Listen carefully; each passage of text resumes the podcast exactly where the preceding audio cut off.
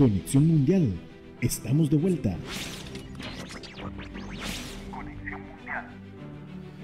Continuamos 6 con 18 minutos de la tarde, tarde-noche ya casi, el viernes 29 de octubre. Eh, damos paso a nuestro siguiente tema, eh, el golpe de Estado en Sudán, una nación que, ha, que, lleva muchos años eh, sufriendo o, con la falta de, de, una estabilidad, pues hace unos días sufrió un nuevo golpe de Estado. para eso contamos hoy con un invitado especial, un amigo de la casa, el analista internacional Brian Acuña. ¿Qué tal, Brian? Buenas tardes. Hola, buenas tardes a todos. Bueno, como cada vez que me invitan, pues un gusto poder estar acá unos minutos compartiendo con ustedes. Brian, vamos a ver, hay algo que me, que me llama muchísimo la atención en Sudán y es como que la historia es reiterativa, ¿verdad? Es como un círculo vicioso. Llega eh, un nuevo gobernador al poder tras un golpe de Estado y es derrocado por un golpe de Estado. Ocurrió en el 2019, ocurre en el 2021. Eh, hay una inestabilidad claramente bastante grande en Sudán, en donde el ejército tiene un rol muy importante. Sí, bueno, en realidad pues mencionas algo que es una constante en cuanto a Sudán y no desde la caída de Omar al-Bashir, ni tampoco de ahora con, con la caída del, del, ministro Abdallah Hamdok, ¿verdad? Sino que ya es una constante que se ha mantenido a lo largo de los años, ¿verdad? El, propio Omar al-Bashir pues llega en los años 80 a través de un golpe de Estado que él le, propicia directamente a Sadegh al-Mahdi en aquel momento, y a partir de ahí se vienen dando un gobierno de casi 30 años en el que pasan muchas cosas, ¿verdad? Entre estos, pues por supuesto, la, la división constante que tiene este territorio entre lo que son las regiones del norte, principalmente musulmanas, y las regiones del sur, que son principalmente cristianas y animistas, hasta que se da la, la decisión, ¿verdad? La división de esta zona eh, unos años después, ¿verdad? A través de un, de un referendo y que posteriormente va a dar pie en el año 2011 a la creación de lo que conocemos actualmente como Sudán del Sur. En, eh, en el año 2019 se da un nuevo golpe de Estado, en este caso contra el ya longevo Omar al-Bashir, ¿verdad? Y se, se, empieza a intentar generar un gobierno de transición, ¿verdad? Es por lo menos hacia donde se quiere dirigir el país, a pesar de estar sumergido, ¿verdad? En una serie de crisis, crisis económicas, sociales, políticas, etcétera. Y además, este, durante muchos años está, han estado, pues, metidos en la lista de países patrocinadores del terrorismo, ¿verdad? Algo que ha venido cambiándose en los últimos eh, tiempos con la llegada de Donald Trump y algunos acuerdos en los que se ha tratado de involucrar a Sudán. Y bueno, y tenemos esta semana, ¿verdad?, que el general Abdel Fattah al-Burhan, quien es muy cercano al gobierno, o que era muy cercano a, a Bashir en este caso, ¿verdad?, eh, pues genera un golpe de Estado contra el primer ministro de un gobierno que además es un gobierno de transición, ni siquiera es un gobierno oficial, ¿verdad? O estable. Y bueno, se da este golpe de Estado que en estos momentos pues tiene al país una vez más en una situación bastante eh, pues apremiante y bastante acongojante para, para la propia población civil, quien se opone además a, a, este golpe de Estado y que están buscando de alguna manera volver y, regresar a, a la situación del gobierno de transición algo que también piden los principales organismos internacionales. Mañana está planeada una gran protesta, ¿verdad? Y el temor que existe es que una vez más, como se dio días atrás, se dé una nueva eh, respuesta represiva por parte del general Abdel Fattah al-Burhan, ¿verdad? Quien es que tiene el, el, poder en estos momentos y los hombres de al-Burhan que podrían eventualmente emprenderla con fuego vivo, ¿verdad? En contra de las poblaciones civiles que se manifiesten en contra de ellos. Brian, quería consultarte precisamente por esto que estás mencionando de la, de la protesta que se está organizando. Eh, e, es un asunto peculiar de, Sudán que eh, ante estas situaciones los ciudadanos, los civiles, se pronuncian eh, en contra de este tipo de actos. ya hasta el momento hay al parecer unos 8 muertos y, más de 150 heridos, pero ellos aún así eh, se enfrentan, eh, salen a la calle, se pronuncian en contra. No es algo muy normal de ver ante un, una situación como esta en donde la represión puede ser muy violenta y va a ser sin, sin, sin, sin temor alguno. Eh, pero en Sudán el, el pueblo sale a la calle, no es la primera vez y, se pronuncia. Y agregándole antes, Brian, a esto que dice Luis, leía incluso que es un golpe de Estado que no termina de consumarse precisamente por eso, por la gran fuerza que tienen las manifestaciones de los sudaneses. Sí, y otro aspecto interesante es que este golpe de Estado ya se venía anunciando, ¿verdad? Tampoco es como, como que fuese algo que no se esperara, sino que la inestabilidad del país iba a llevar a, esta situación. Bueno, bien manifiestan que este país pasa en una constante de protestas sociales al punto de que la población siempre se manifiesta y esto no termina de cuajar. El, problema que podemos tener acá, que es un tema muy de, eh, humanitario, ¿verdad? Es que eventualmente quieran reprimirlo como casi siempre hacen estos líderes este, autoritarios, ¿verdad? Líderes militares que no les importa, al final de cuentas, la, la, respuesta que lleguen a tener, que es una respuesta bastante agresiva y terminen pues ejecutando eh, grandes números de asesinatos, ¿verdad? Masacres y que lleguemos otra vez a violaciones de derechos humanos bien considerables, como en su momento también se le acusó a Bashir, ¿verdad? Por haber cometido crímenes de lesa humanidad y definitivamente ese es uno de los grandes temores. Eh, a pesar de todo, digamos, se está intentando, por lo menos hay un llamado internacional para tratar de, que los militares no, este, eh, no intervengan de una manera muy agresiva, pero por el otro lado hay una contrarrespuesta de los hombres del líder, digamos, de Abdel Fattah al-Burhan, que dicen, bueno, en el caso de que,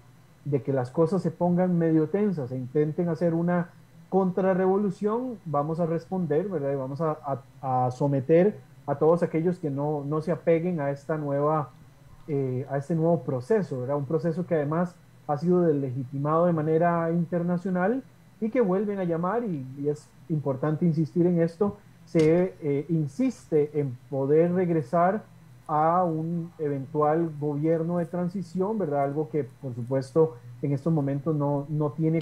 Eh, no tiene considerado en estos momentos al Burhan. La idea de él en estos, en estos momentos es tener el control del poder, ¿verdad? Y también una cuestión de revanchismo por este, el derrocamiento de, de, Bashir en su momento. Y pues lo que se viene a partir de, este, de, de ahora, ¿verdad? Esta semana y en adelante, eh, va a ser bastante tensión, ¿verdad? Y va probablemente vamos a ver mayores violaciones a los derechos de la población civil principalmente. Brian, vamos a, retomar un poco de historia porque también nos permite contextualizar un poco eh, lo que estamos viendo en este momento. Precisamente esa dictadura de al-Bashir que usted menciona, en donde también se le eh, juzga por eh, genocidios, incluso la, la, represión que ha existido desde antes de la separación de Sudán del Sur.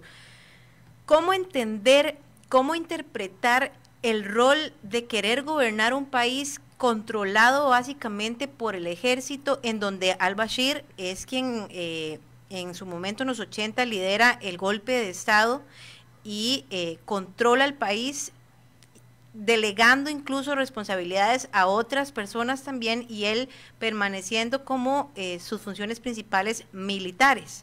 Sin embargo, es el mismo ejército quien le da el, el golpe de Estado y pretende cogobernar esa represión que sufre Sudán todavía eh, y que quizás de alguna manera al separarse en el 2011 Sudán del Sur eh, logra deshacerse de eso un poco, no, no ha salido, como decir, de ese círculo, de esa vuelta en la que uno no termina de entender qué pasa, si realmente se quiere un gobierno de civiles, por qué sigue teniendo tanta potestad eh, eh, el ejército, por qué sigue habiendo tanta represión y al final quienes eh, ayudan a derrocar al primer ministro en este momento son los mismos miembros del gobierno que, son aliados de al-Bashir y del ejército. Entonces termina uno como no entendiendo muy bien las ideas, ¿verdad?, de, de cómo querer separar algo que está tan fusionado. Sí, acá e, este es un comportamiento muy común en muchos países de África y creo que también en muchos países del Medio Oriente, donde el control y el dominio de los territorios se hacen a través de las Fuerzas Armadas. Si mantienes el control y le das cuotas de poder a las Fuerzas Armadas y no llegas tratando de bajarles el piso o tratando de imponer nuevos esquemas, muy probablemente las Fuerzas Armadas no se metan con, con el gobierno. Ah, hay un ejemplo clarísimo de esto y que a mí me encanta, digamos, para poder ponerlo en un contexto de algo que es un poquito más cercano quizás, es el caso de Egipto. Egipto pasa por una transición donde también tienen una, eh, una, un gobernante autoritario por varias décadas, ¿verdad? Que fue Hosni Mubarak.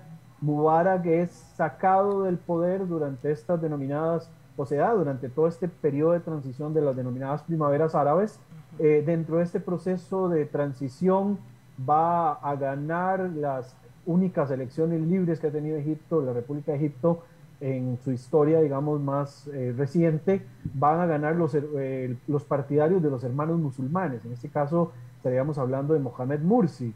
Una vez que Mohamed Mursi llega al poder, ¿verdad? Tiene una visión un tanto distinta con respecto al dominio del poder e intenta limitar las cuotas de poder que tiene el ejército. Una vez que toca, digamos, el brazo armado del país, recibe un golpe de Estado y es a través de este golpe de Estado que se coloca a otro autoritario militar al estilo Hosni Mubarak, al estilo Anwar al-Sadat, todos los líderes que, que, vengan de ahí para atrás, Gamal Abdel Nasser, etcétera, y se coloca en este caso Abdel Fattah el-Sisi, que es el actual presidente de Egipto. Un esquema parecido, lo vamos a ver con el caso sudanés, que de todas maneras toda su historia, desde la época en la que estuvieron dominados por los turcos, luego pasan a un gobierno que se denomina gobierno mahdista a finales del siglo XIX, luego vamos a tener un Sudán eh, dominado, digamos, por la época eh, colonial, ¿verdad?, de los británicos, entonces vamos a tener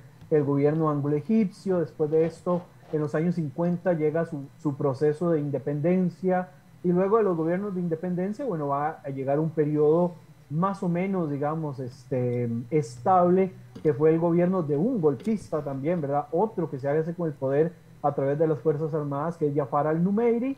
Después de esto, en los años 80, cuando ya se da, digamos, esta, estos procesos de transición. Al-Numeiri es derrocado una vez más, ¿verdad? Vemos un mismo patrón, siguen siendo las Fuerzas Armadas las que finalmente se mantienen o no se mantienen contentos con algunos líderes y facilitan los golpes de Estado siempre y cuando a ellos se les garantice seguir teniendo los controles principales y vamos a seguir viendo este patrón. Después de Al-Numeiri va a llegar el general, ¿verdad? Otro militar, Abderrahman eh, Suarez Dahab, y después de este va a llegar Sadek al-Mahdi antes de ser golpeado directamente por el liderazgo de Omar al-Bashir, que también era un líder de Fuerzas Armadas. Y Omar al-Bashir va a gobernar por casi 30 años, por 30 años aproximadamente, hasta recibir también su propio golpe, un golpe, digamos, que se va explicando por una situación eh, económica, ¿verdad? Se habla que en el gobierno de Bashir se empiezan a dar situaciones como el aumento de los precios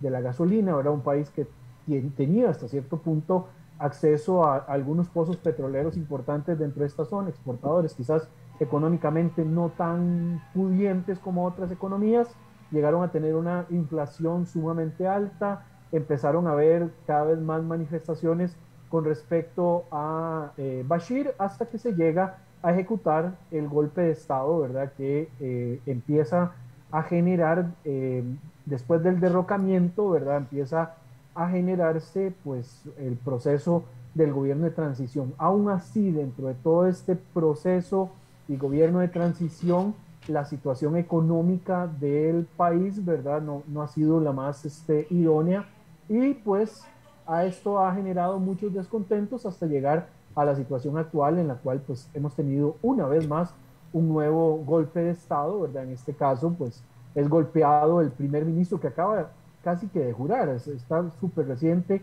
la llegada en este caso de Abdallah Hamdok y bueno, con la llegada de Abdel Fattah al-Burhan, ¿verdad? Otro jefe militar, muy cercano a las posiciones de, de Bashir, pues llegamos otra vez a, esta, a este mismo vicio, ¿verdad? De, de dar un nuevo golpe y mantener el país en un caos reciente. Yo creo que acá la constante de Sudán es el caos eh, y la explicación, digamos, inicial a la pregunta que, que hacía Selki es que muchos de estos países se han mantenido basados en las cuotas de fuerza y de poder que le han brindado al ejército y siempre y cuando este, este poder no se vea disminuido, no se vea eh, coartado de alguna manera, se asegura un periodo más eh, hasta llegar, digamos, al, al, siguiente proceso de caos. Es casi que una cuestión muy circular en, dentro del país.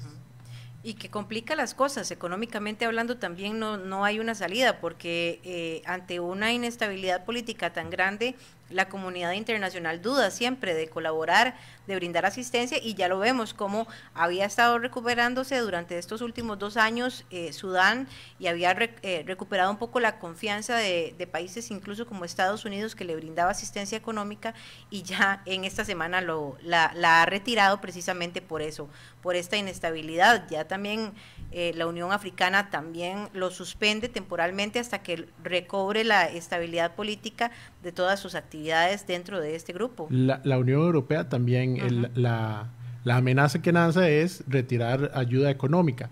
No sé si, si pasa igual que, sucedía tal vez con Afganistán, que dependía tanto de la ayuda económica, pero para agregar el comentario del Ki, podría ser el, el, el factor de la ayuda económica que recibe un detonante para que el, lo que vamos a, ver en los próximos días se, se tone de un lado o para otro en cuanto a si el, si el ejército sigue en poder o si hay alguna transición o, no será eso un factor.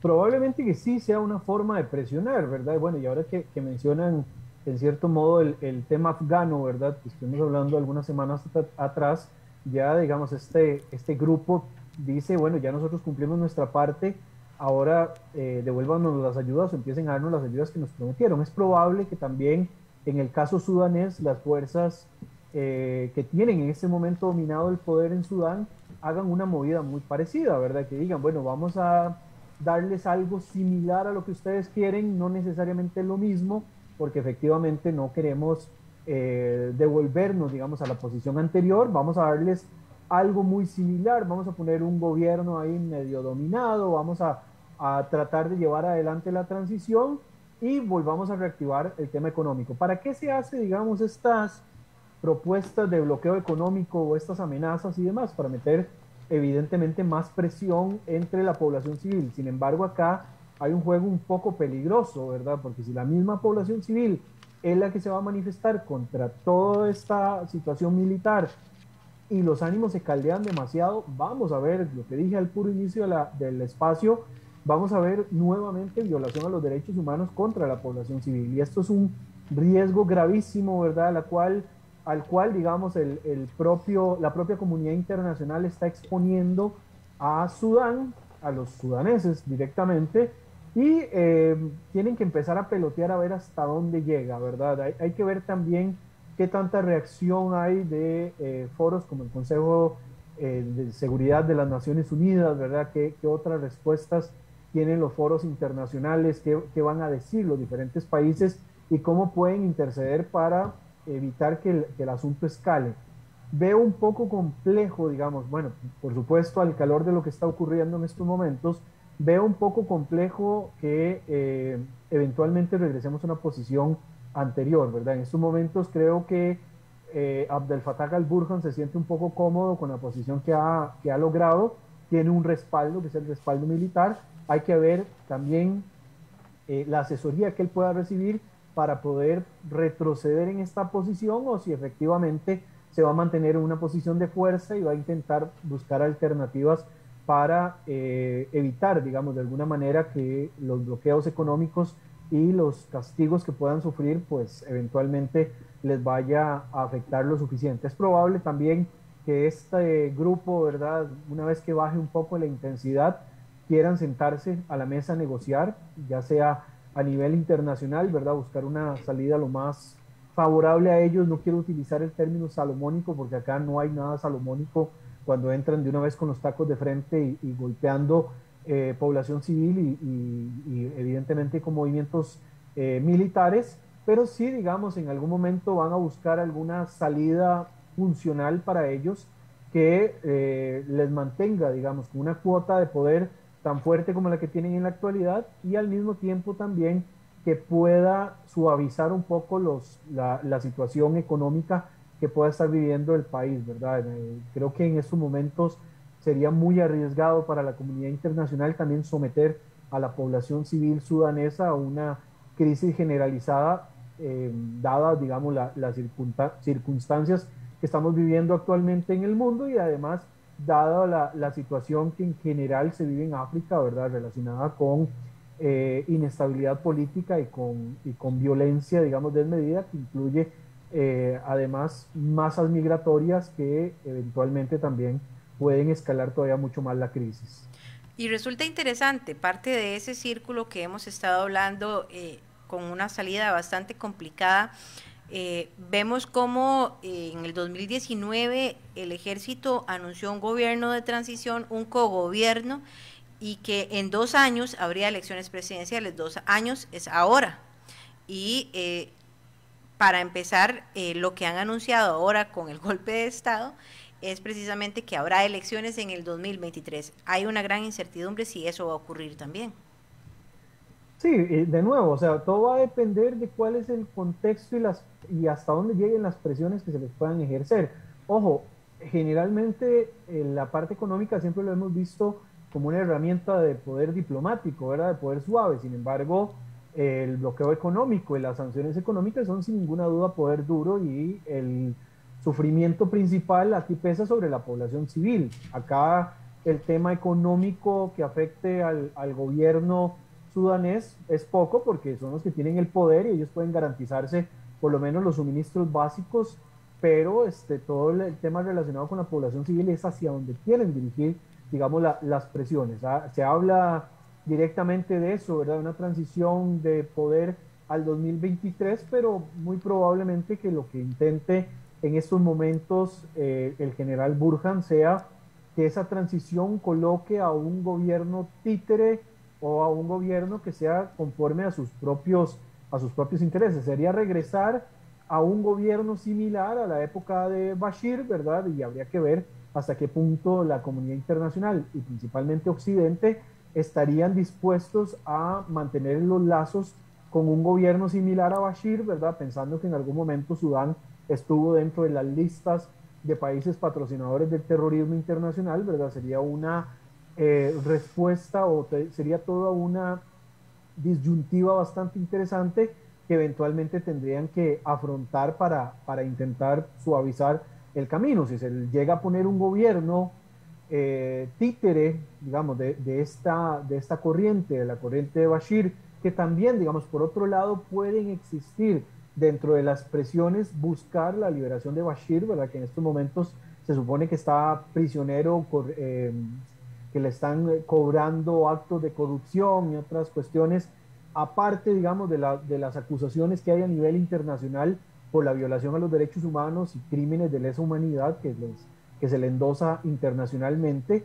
pero también podría existir en cierta manera presión para la liberación de Bashir, ¿verdad? Como uno de los objetivos para tratar de llegar a este gobierno de transición. De igual manera, poner un gobierno que sea cercano a Bashir o poner al propio Bashir de vuelta en el poder, inestabilizarían todavía mucho más de lo que ya está el país y eventualmente lo que podría hacer es retroceder bastante, digamos, de lo que a nivel de la comunidad internacional se había logrado, digamos, relativamente, eventualmente esto este tipo de acciones también son, son acciones de beneficio para el propio Occidente, pero esta, estas movidas que se logran cuajar hasta este momento se eh, retrocederían bastante y habría que ver cuál sería la intención que tienen los países occidentales de eventualmente tener un contacto con un gobierno tan cercano a posiciones de alguien que durante muchos años fue considerado eh, una amenaza para la seguridad internacional. Perfecto, Brian. Muchísimas gracias por siempre eh, mejorar el escenario que, nos brindan las noticias internacionales y que brindamos nosotros en nuestros noticieros sobre qué es lo que ocurre en el mundo y principalmente en países tan desconocidos para, para Occidente, ¿verdad? Como es Sudán. Muchísimas gracias por acompañarnos esta tarde en Conexión Mundial. Muchas gracias a ustedes y como siempre, bueno, estamos a la orden. Bueno, y con esta despedida de Brian también nosotros hacemos una pausa y ya venimos con más información. Hacemos una pausa. Ya volvemos.